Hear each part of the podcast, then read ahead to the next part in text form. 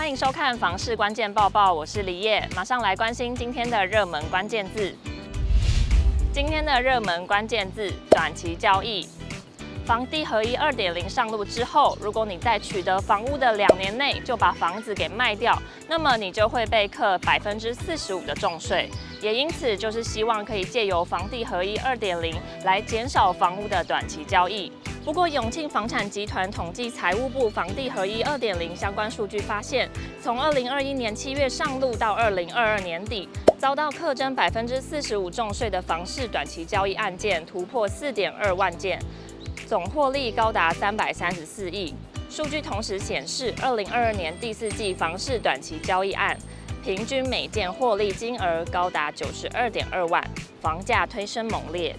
房地合一二点零上路之后，遭到课征百分之四十五税率的房市短期交易案件依旧持续增加，直到前年年末，内政部提出平均地权条例修正草案，对投机客产生吓阻作用，才使房市短期交易案从前年第四季的八千五百五十四笔开始逐季下降至去年第四季的五千两百一十五笔。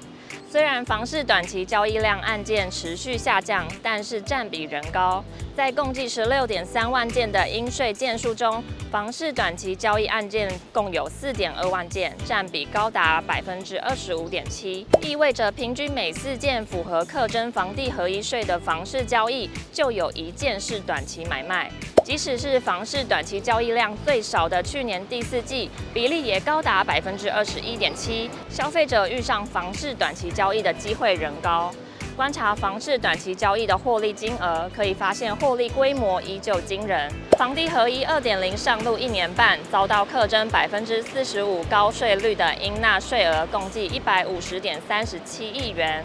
回推房市短期获利高达三百三十四亿元。若以各季度遭到课征百分之四十五高税率的交易件数和应纳税额数字进行计算，平均单件房市短期交易的获利金额，从前年第三季的五十九点三万元，到了去年第四季迅速攀升到九十二点二万元。获利成长高达百分之五十五点五。永庆房屋业管部协理陈四杰表示，这些数字代表着在去年第四季后一手的消费者，若是买到短期内买进又卖出的物件，平均要多付出将近百万元的价格才能够得。而这些价差惊人的房市短期交易，依旧带动整体房价的迅速上涨，对整体房市更是产生负面影响。